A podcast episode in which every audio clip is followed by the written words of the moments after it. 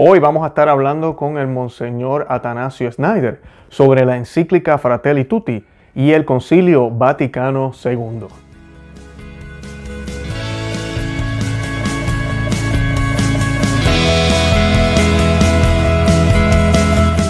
Bienvenidos a Conoce, Ama y Vive tu Fe. Este es el programa donde compartimos el Evangelio y profundizamos en las bellezas y riquezas de nuestra fe católica.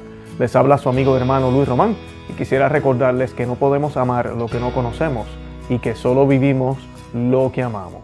Hoy tenemos un invitado de lujo, tenemos al arzobispo eh, Monseñor Atanasio Snyder. Él nos va a estar ah, hablando, vamos a estar haciendo una entrevista con él sobre la encíclica Fratelli Tutti. Vamos a estar hablando también de los puntos más controversiales del Vaticano II en el día de hoy esta es la primera parte de dos partes o dos secciones. En esta primera, como mencioné, vamos a hablar esos dos temas y en la segunda vamos a estar hablando del papel de los laicos en la iglesia, que puede hacer un laico si puede expresar sus eh, eh, preocupaciones a la iglesia.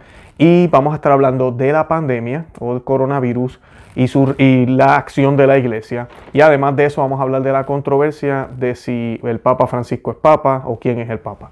Eso también lo vamos a estar hablando en la segunda sección. Todos los enlaces de temas relacionados y material que nos eh, ha enviado el, obispo Atanasio Snyder están en la descripción de este video. Yo los invito a que se suscriban aquí al canal en YouTube, también que visiten nuestro eh, web, web, disculpen, conoce, ama y vive tu fe.com y que se suscriban aquí al canal y que lo compartan en todos los medios sociales. De verdad que los amo en el amor de Cristo y Santa María, ora pro nobis. Bienvenidos a Conoce, Ama y Vive tu Fe. Eh, hoy les tengo una grata sorpresa. Nos está acompañando una cara muy familiar para todos los que nos siguen por hace un tiempo. Nos está acompañando el arzobispo o monseñor Snyder. Eh, nos va a estar hablando hoy varios temas. Para los que no conocen de él, eh, el arzobispo Snyder fue consagrado obispo en el 2006, obispo auxiliar de la Arquidiócesis de María Santísima en Astana y secretario general de la Conferencia Episcopal de Kazajistán. Eh, Monseñor Snyder, ¿cómo está? Gracias. Muy bien. Ah, con la gracia de Dios ah, estamos bien. Bendito sea Dios. Gracias por aceptar la invitación. Antes de comenzar, como siempre hacemos, vamos a hacer eh, una oración. Eh, el obispo Schneider la va a hacer eh, obispo, eh, cuando, su excelencia, cuando usted desee, podemos comenzar la oración. In nomine Patris et Filii et Spiritus Sancti. Amen. Pater nostro qui es in celis, sanctificetur nomen tuum, adveniat regnum tuum, fiat voluntas tua, sicut in cielo et in terra, panem nostrum quotidianum da nobis hodie, et dimite nobis debita nostra, sicut et nos dimitimus debitoribus nostris, et ne nos inducas in tentationem, sed libera nos a mano. Amen. Ave Maria, gratia plena Dominus tecum, benedicta tui mulieribus, et benedictus fructus ventris tui, Iesus. Sancta Maria, Mater Dei, ora pro nobis peccatoribus, nunc et in hora mortis nostre. Amen. Gloria Patri, et Filio, et Spiritui Sancto, sicut erat in principio et nunc et semper, et in saecula saeculorum. Amen. In nomine Patris, et Filii, et Spiritus Sancti. Amen. Amén. Gracias, Su Excelencia. Uh, para beneficio de la audiencia, nosotros vamos a hacer dos sesiones, vamos a estar cubriendo varios temas con Su Excelencia el Obispo Schneider. Las primeras dos cosas que vamos a tratar hoy, vamos a hablar de la nueva encíclica del Papa Francisco, la encíclica Fratelli Tutti, y el Vaticano II y sus controversias. En la segunda sección vamos a estar hablando del papel de los laicos en la iglesia, vamos a estar hablando un poco de la pandemia y la iglesia, el papel de, eh, ¿verdad? de la iglesia con esta controversia, y vamos a hablar también sobre quién es el verdadero Papa en nuestra segunda sección. Así que hoy nos vamos a enfocar solo en la encíclica y vamos a estar hablando de la controversia del Vaticano II. Para que sepan, yo le envié las preguntas al, Monseñor Snyder, yo las voy a hacer y el obispo Snyder va a leer su respuesta. vamos a, comenzar, Su Excelencia. La primera pregunta es, ¿cuál es su impresión de la encíclica Fratelli Tutti? Esta nueva encíclica da la impresión general de ser una instrucción detallada sobre la ética de la convivencia pacífica basada en los términos clave de hermandad y amor entendidos en una perspectiva fuertemente temporal y altamente política para, citación, contribuir al renacimiento de una aspiración universal a la fraternidad. Citación de Fratelli.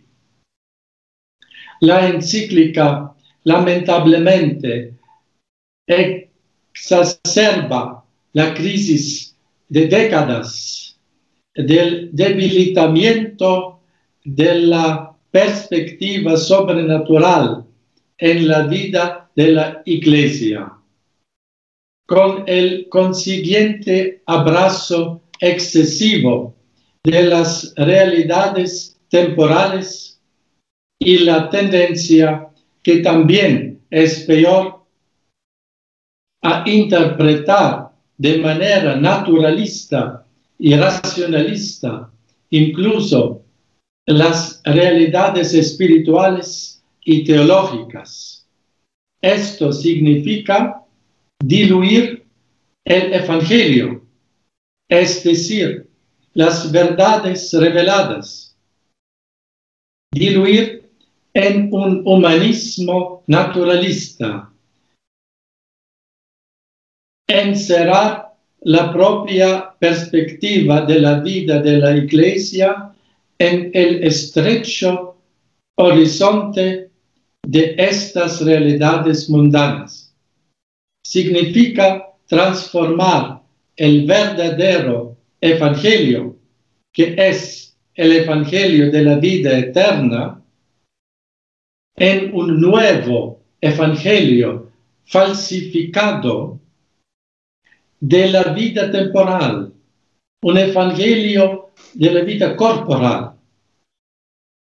En conjunto, Fratelli Tutti da la triste impresión de que a costa universal a la fraternidad por la paz y la convivencia mundial, ella sacrifica el anuncio explícito de la unicidad de Jesucristo como único Salvador y Rey de toda la humanidad y de todas las naciones. La encíclica Fratelli Tutti representa una solución de emergencia puramente humana y limita a la humanidad al horizonte de una aspiración universal a la fraternidad naturalista. Tal solución no tendrá efectos curativos duraderos, ya que no se basa en la proclamación explícita de Jesucristo como Dios encarnado y único camino de salvación.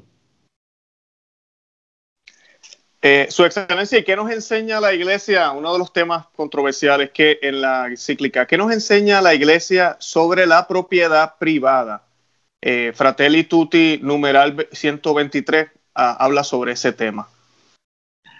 Sí, Fratelli Tutti dice, cito el número 123, junto al derecho de propiedad privada está el más importante y anterior principio de la subordinación de toda propiedad privada al destino universal de los bienes de la tierra y por tanto el derecho de todos a su uso. Fin citación. Esta afirmación de Papa Francisco está sustancialmente en la línea con el ensino del catecismo católico y con la doctrina tradicional de la Iglesia que dice, ahora cito eh, la doctrina tradicional de la Iglesia, que dice en el catecismo, el derecho a la propiedad privada adquirida o recibida de modo justo no anula la donación original de la tierra al conjunto de la humanidad. El destino universal de los bienes continúa siendo primordial, aunque la promoción del bien común exija el respeto de la propiedad privada, de su derecho su ejercicio.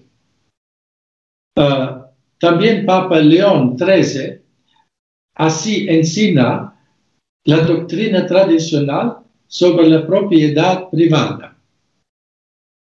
En encíclica Rerum Novarum, uh, cito, la totalidad del género humano, con la mirada firme en la naturaleza, encontró en la ley de la misma naturaleza uh, el fundamento de la división de los bienes y consagró con la práctica de los siglos la propiedad privada como la más conforme con la naturaleza del hombre y con la pacífica y tranquila convivencia.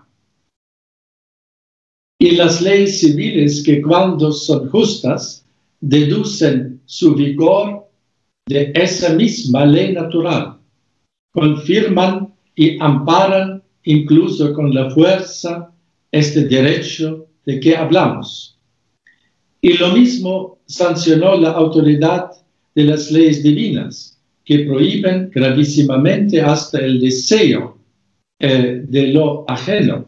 No desearás la mujer de tu prójimo, ni la casa, ni el campo, ni la esclava, ni el buey, ni el asno, ni nada de lo que es suyo.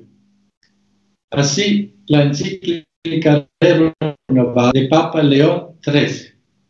Papa Francisco, en Fratelli Tutti, sublineó más el carácter de la propiedad privada como también derecho natural, más como derecho natural secundario y el carácter social de la propiedad privada, sin pero sin negar el principio de la propiedad natural en sí mismo. Cito Fratelli Tutti número 120. El derecho a la propiedad privada solo puede ser considerado como un derecho natural secundario y derivado del principio del destino universal de los bienes creados. Eh, fin citación. Así, substancialmente, Papa Francisco no ha cambiado la doctrina tradicional del derecho natural, solamente un acento a la naturaleza social la, de, de, derecho natural, que remane el derecho natural. Excelente, gracias por esa aclaración. Esa era una de las cosas que a muchos de nuestros seguidores les, les preocupaba. Eh, excelente. La siguiente pregunta, Su Excelencia, ¿cuál, ¿cuál ha sido la enseñanza de la Iglesia Católica sobre la guerra justa y lo que, verdad, dice en la encíclica numeral 258?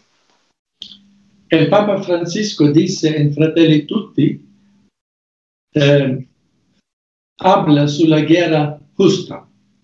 Mas antes eh, escuchemos eh, el catecismo de la Iglesia Católica. Cito. El catecismo habla de la posibilidad de una legítima defensa mediante la fuerza militar que supone demostrar que se den algunas condiciones rigurosas de legitimidad moral. Así habla el catecismo. Papa Francisco cita este estas palabras del catecismo, mas continúa diciendo, pero, dice Papa Francisco, fácilmente se cae en una interpretación demasiado amplia de este posible derecho a la guerra justa.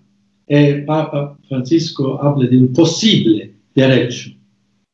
Y continúa diciendo, la cuestión es que a partir del desarrollo de las armas nucleares, químicas y biológicas, y de las enormes y crecientes posibilidades que brindan las nuevas tecnologías, se dio a la guerra un poder destructivo fuera de control que afecta a muchos civiles inocentes. Entonces, ya no podemos pensar en la guerra como solución, debido a que los riesgos probablemente siempre serán superiores a la hipotética utilidad que se le atribuya. Ante esta realidad, hoy es muy difícil sostener los criterios racionales madurados en otros siglos para hablar de una posible guerra justa. Fin la citación de Fratelli Tutti. De la, cita mencionada, el Papa Francisco nos dice que la guerra sea en sí misma un mal intrínseco, no habla así. Eh, no considera el principio de guerra como una legítima defensa, pero no habla de una legítima defensa, que pod podría hablar. Y, eh, más ni niega formalmente también, no lo niega. Al contrario de su afirmación de que la pena de muerte es inadmisible, habla Papa Francisco, mas no dice que la guerra en sí es inadmisible.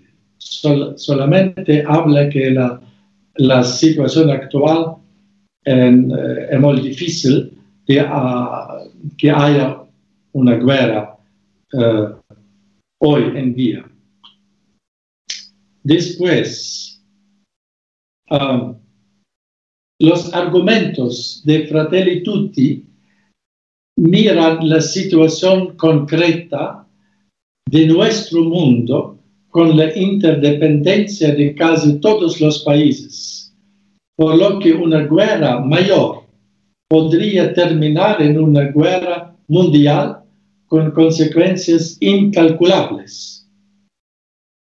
Desde este punto de vista, considero yo razonable la advertencia contra la guerra.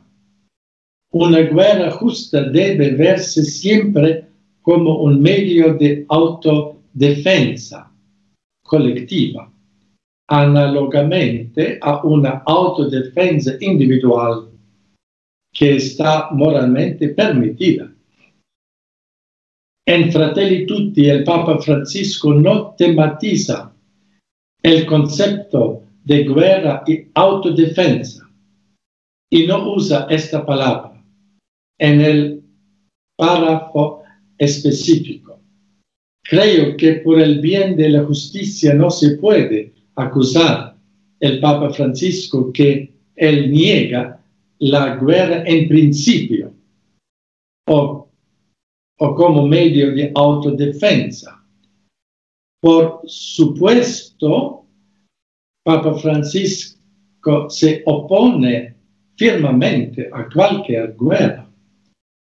Sin embargo, lo, partiendo de la situación política mundial actual, el defecto del Papa Francisco es como en otros lugares y en otros temas, donde él habla, hable que él provoca una gran confusión.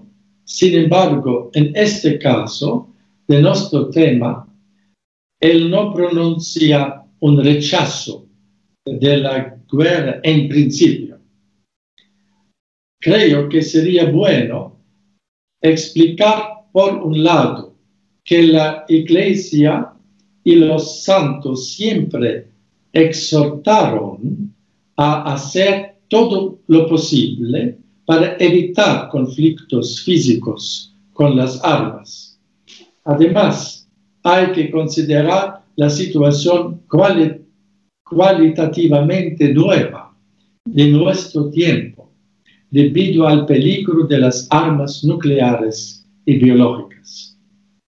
Excelente. Eh, gracias por esa aclaración, Su Excelencia. Lamentablemente muchas personas piensan que ya la Iglesia no cree en la guerra justa y pues eso no es cierto. Eh, nos parece, estamos de acuerdo, no queremos guerra, nadie quiere guerra, no, no hace falta la guerra.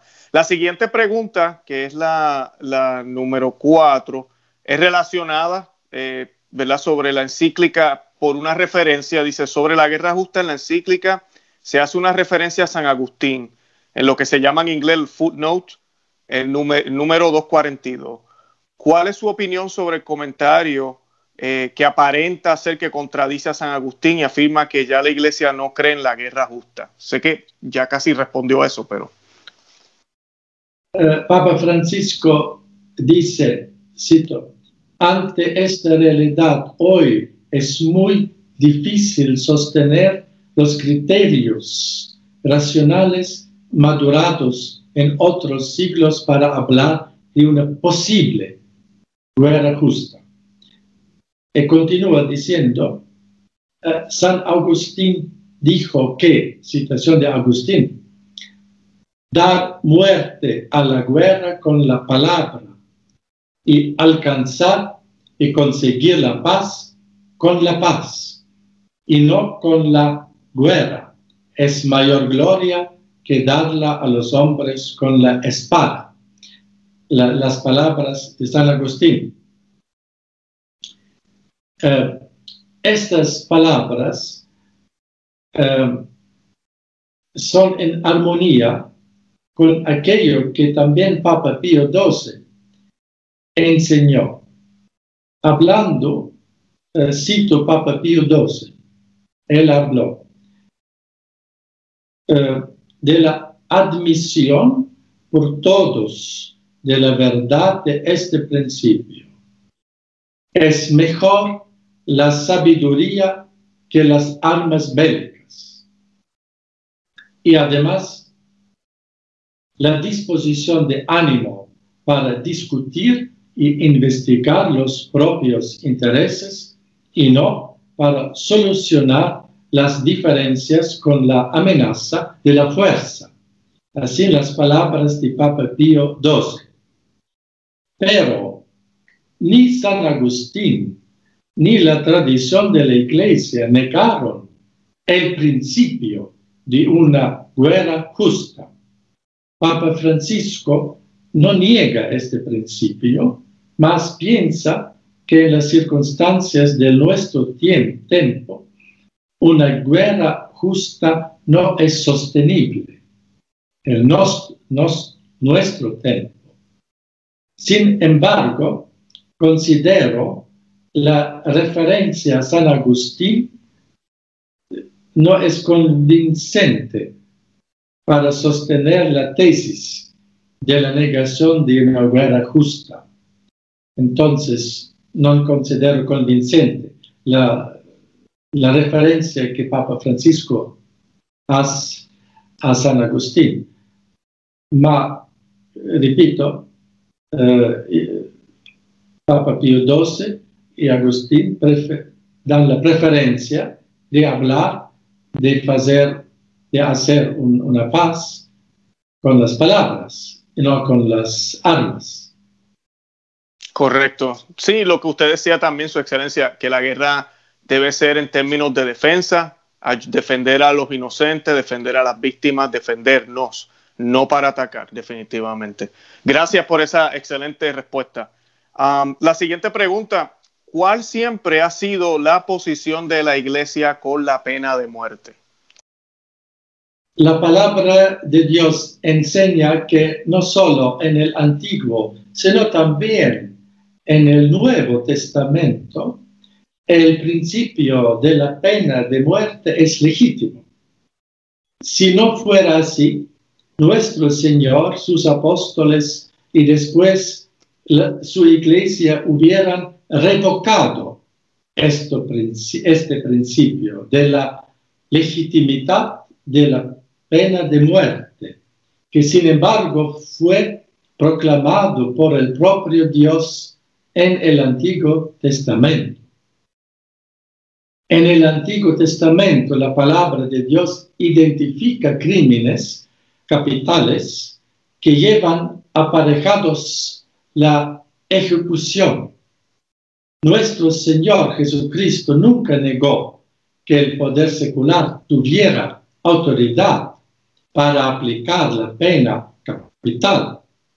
Cita con aprobación la máxima aquel que deshonre a su padre y su madre, sea muerte, dice nuestro Señor, refiriéndose al Antiguo Testamento. San Pablo afirmó que el mandatario que detenta la autoridad no lleva la espada en vano, ya que es un siervo de Dios que ejecuta su ira sobre el mal hecho. Ningún pasaje del Nuevo Testamento desaprueba la pena de muerte. De aquí se sigue la enseñanza constante de la Iglesia a través de dos milenios sobre lo que enseñaron nuestro Señor Jesucristo y sus apóstoles. La Iglesia no se podía haber equivocado en una cuestión tan importante de la ley divina. De hecho, no se equivocó. Dios mismo pronunció la primera sentencia de muerte después que Adán y Eva cometieran el primer pecado, ya que a través del pecado la muerte entró en el mundo.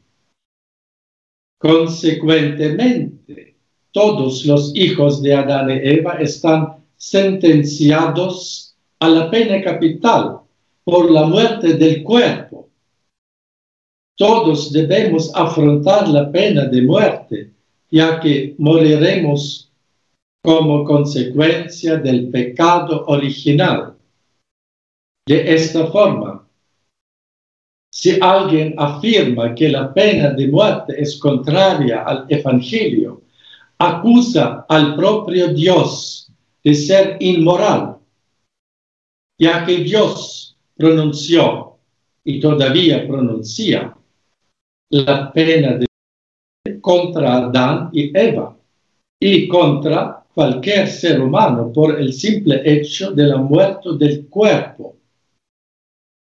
Nadie puede justificar su rechazo a la legitimidad de la pena de muerte invocando el quinto mandamiento del decálogo. Dado que la prohibición categórica de Dios de asesinar se refiere solo a personas inocentes. Matar a una persona en defensa propia, en defensa de la familia y de su patria en una guerra justa, es en principio nada más que una forma de aplicación, una forma, no jurídica, pero una forma de aplicación de, de, de la pena de muerte a una situación extrema y inevitable contra un agresor injusto.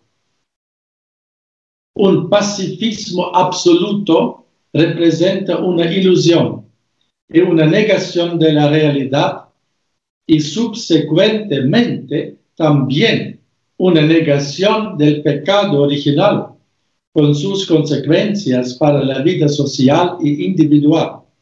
La Iglesia nunca ha enseñado el pacifismo absoluto. La última consecuencia lógica de la negación de la legitimidad del principio de la pena de muerte es la abolición de las Fuerzas Armadas de las capellanías militares y de las diócesis militares. Sería coherente para la gente que declara que la pena de muerte es un mal intrínseco, declarar de igual forma inmoral la existencia de las Fuerzas Armadas y el principio de la guerra justa, el principio. Aquí, en tales casos, la pena de muerte, como en una guerra justa, la pena de muerte se aplicaría contra un agresor injusto, colectivo.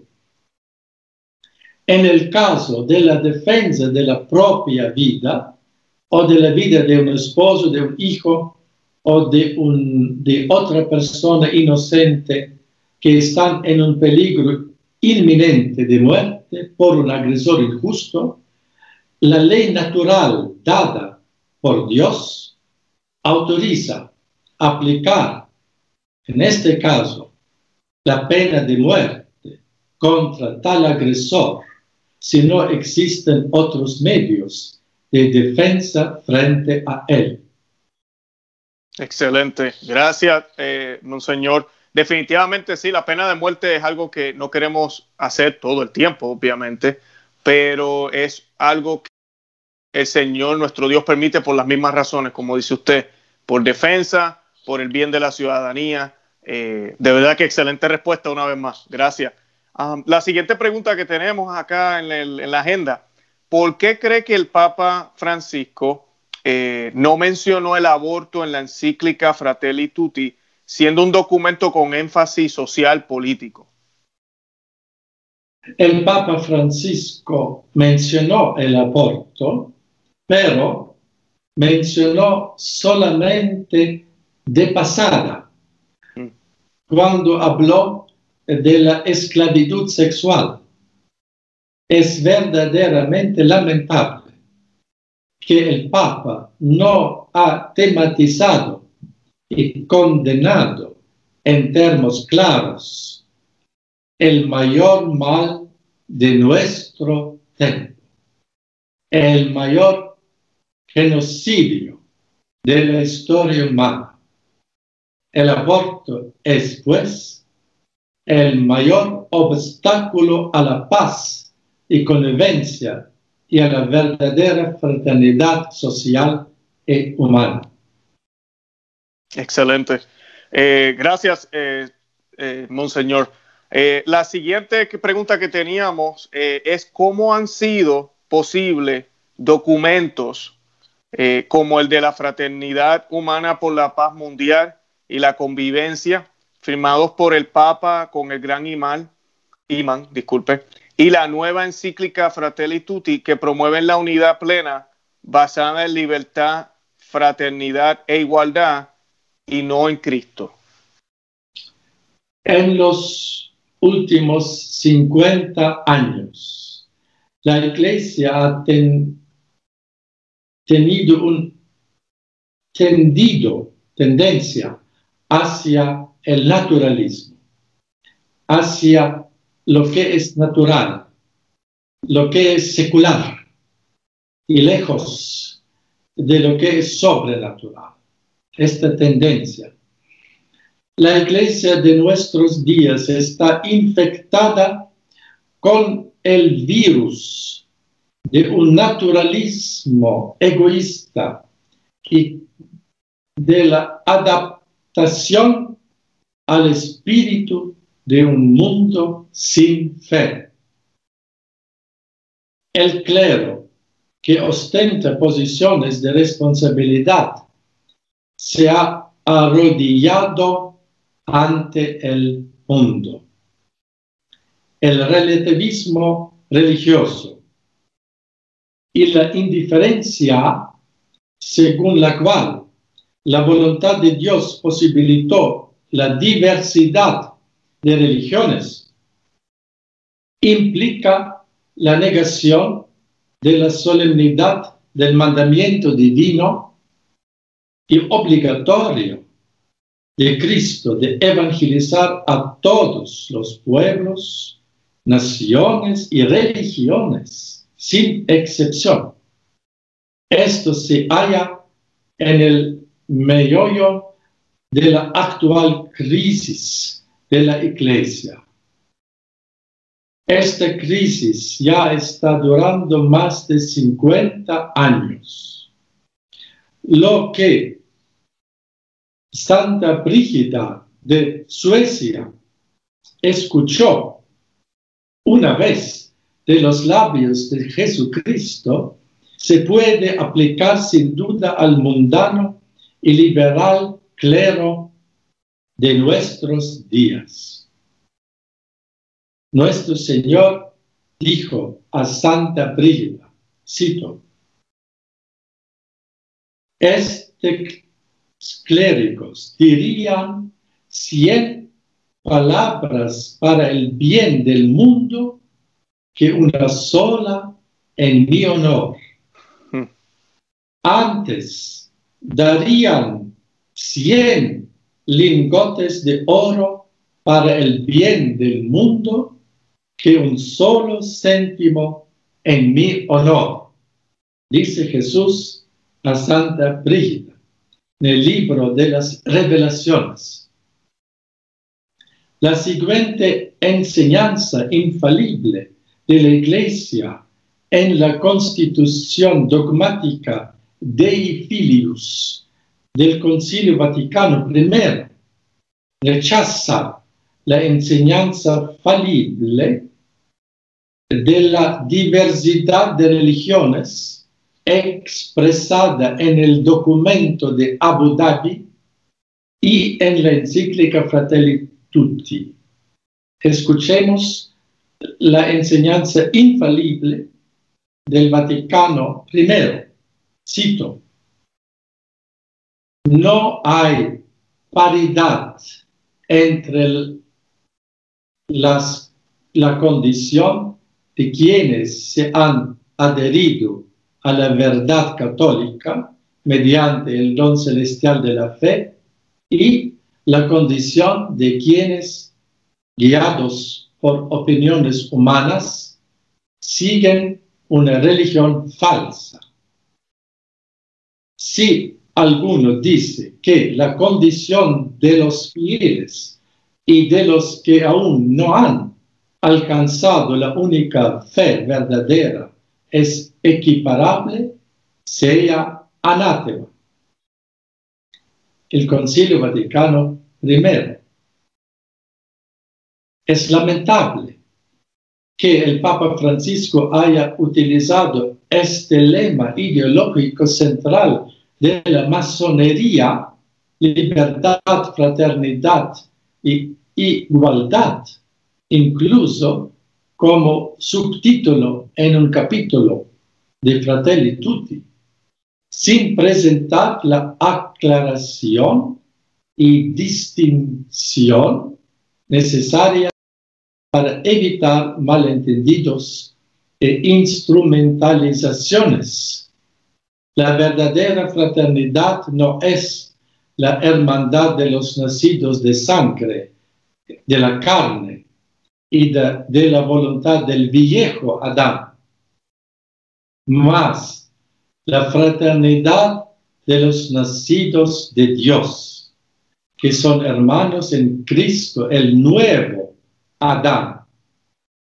Estos son, como dice la carta a los romanos, estos son los que antes Dios conoció y también los predestinó para que fuesen hechos conformes a la imagen de su Hijo, para que Él sea el primogénito entre muchos hermanos. Amén, amén. No, no salto de alegría aquí porque no puedo, estamos en una entrevista, pero gracias. Muy, escucho esas palabras y me lleno de mucha alegría, bendito sea Dios. Eh, gracias por esa respuesta. Y definitivamente tenemos que orar mucho por el Papa Francisco y por la Iglesia para que el Espíritu Santo ¿verdad? nos siga iluminando. El, próximo tema es uno bien controversial, Vaticano II. Um, usted ha sido muy eh, elocuente hablando muchísimo sobre este tema. Eh, eh, le hice la pregunta, la, la pregunta dice, ¿qué documentos o constituciones del Concilio Vaticano II deberían ser considerados para revisión y por qué? Por medio del Concilio Vaticano II, la Iglesia empezó a coquetear con el mundo y a manifestar un cierto complejo de inferioridad respecto al mundo. Sin embargo, la misión encomendada a los clérigos es la de enseñar a Cristo al mundo, no la de mostrarse a sí mismos al mundo. El Vaticano II dio la impresión de que la Iglesia empezaba a mendigar la simpatía del mundo actitud que ha continuado durante los pontificados postconciliares. El concilio sirvió de catalizador para poner el al descubierto el movimiento modernista que estaba latente en la iglesia, el más ambiguo y doctrinalmente peligroso, con implicaciones de largo alcance, es el documento sobre la libertad religiosa, Dignitatis Humanae. La afirmación de este documento que dice que la libertad de elegir y difundir la religión según la decisión de la conciencia de cada persona contiene el peligroso error del relativismo religioso, es decir, el principio de la diversidad de religiones que Dios quiere positivamente, porque lo que es un derecho de la naturaleza, Dios mismo lo quiere positivamente. Es por eso que Papa Francisco dijo en su vuelo de regreso de Abu Dhabi que la declaración del documento de Abu Dhabi sobre la diversidad de religiones querida por Dios, no se aleja ni un milímetro de la declaración del Concilio Vaticano II, palabras de Papa Francisco. La afirmación de que la libertad de elegir y difundir la religión según la decisión de conciencia de cada persona, sería cierta si se refiriera a la única religión verdadera. Es decir, si se refiriera a la religión católica solamente el derecho natural de libre albedrío de la persona humana consiste solo en la elección de lo que es moral y intelectualmente bueno, a saber, la elección de la virtud, y de la única religión verdadera, no simplemente de una divinidad suprema. Como dice el documento Dignitatis Humanae, número 4. Ahora bien, el mismo abuso del libre albedrío en elegir el mal, pecado, o en elegir el error, una religión falsa, jamás es querido de modo positivo por Dios. De ahí que la elección de un pecado o de un error como una religión falsa jamás puede ser la expresión de un derecho natural. Tengo el derecho natural de hacer el bien y de conocer la verdad. Y la verdad es la religión católica. Tengo derecho natural solamente a la verdadera religión. No toda religión puede ser el objeto de este derecho por naturaleza. No tengo ningún derecho por naturaleza a adorar a los ídolos. La práctica de la iglesia después del concilio, con los diálogos ecuménicos y interreligiosos, contribuyeron a un relativismo doctrinal, sobre todo en los concerniente a la exclusividad de la salvación a través de Cristo de su iglesia. Los encuentros interreligiosos celebrados en Asís por el Papa Juan Pablo II contribuyeron en gran medida a un mayor crecimiento y extensión del indiferentismo religioso y a generar una opinión, incluso dentro de la iglesia, de que todas las, religiones son en última instancia iguales. Los encuentros interreligiosos celebrados en Asís tienen sus consecuencias lógicas en el documento interreligioso de Abu Dhabi, firmado por el Papa Francisco, que dice que, cito, el pluralismo y la diversidad de religión, color, sexo y lengua son expresión de una sabia voluntad divina. Fin citación.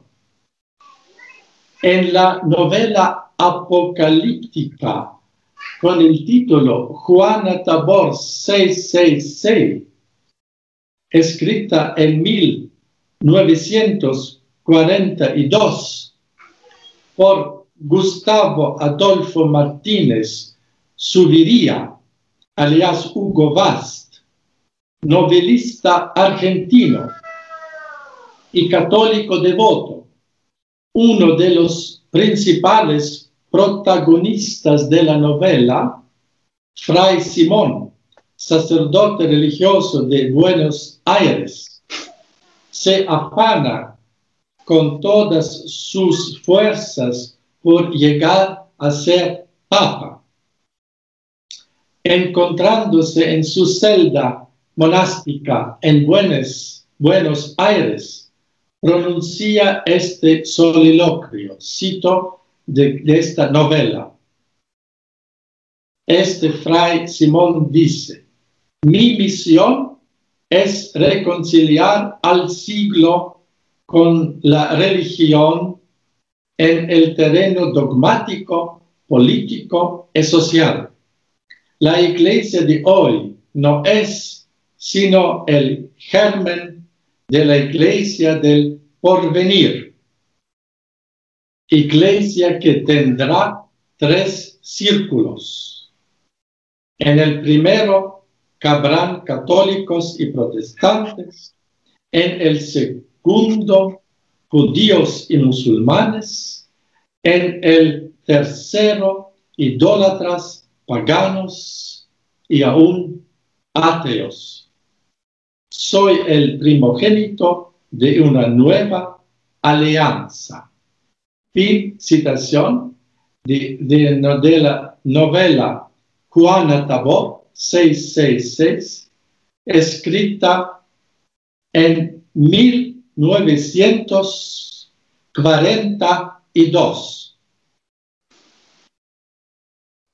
Otra gran ambigüedad es la afirmación del documento del Concilio Vaticano II, Lumen Gentium, número 16, que dice que nosotros católicos y musulmanos, musulmanes adoramos juntos a un solo Dios. Que nosotros como católicos adoremos con los musulmanes al Dios único no es cierto. No adoramos como ellos. En el acto de adoración, siempre nos católicos adoramos la Santísima Trinidad. No adoramos simplemente el Dios único, sino la Trinidad de modo consciente, explícito, Padre, Hijo, Espíritu Santo. Cuando adoran los musulmanes, ellos no adoran con la fe sobrenatural.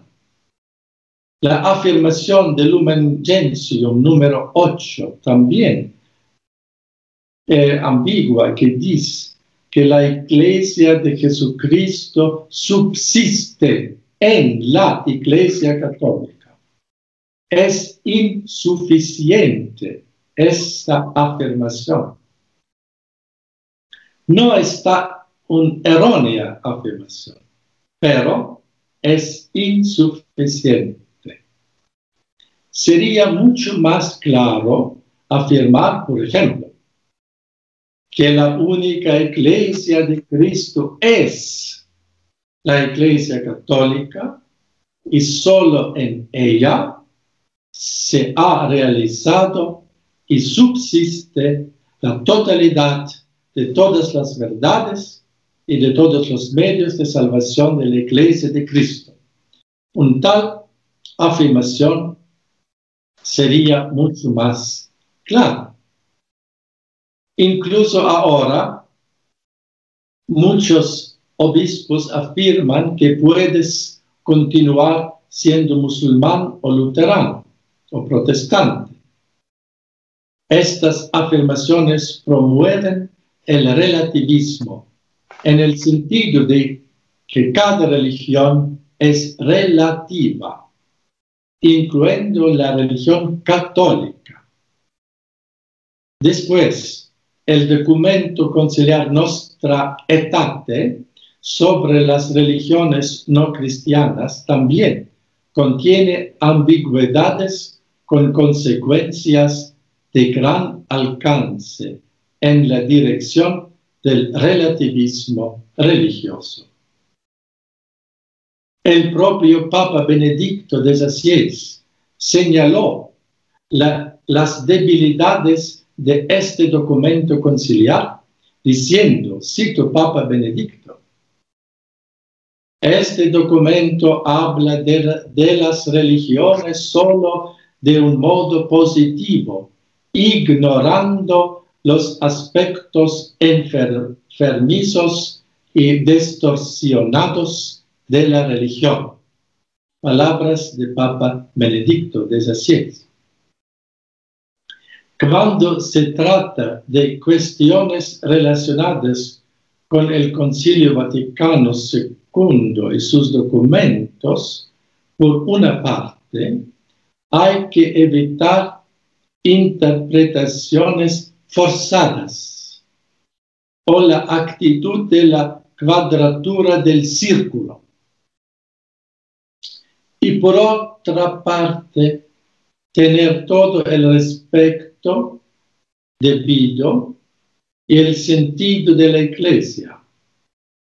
La aplicación, pero, de la, del principio de la hermenéutica de la continuidad no puede usarse a ciegas para eliminar incuestionadamente cualquier problema evidente.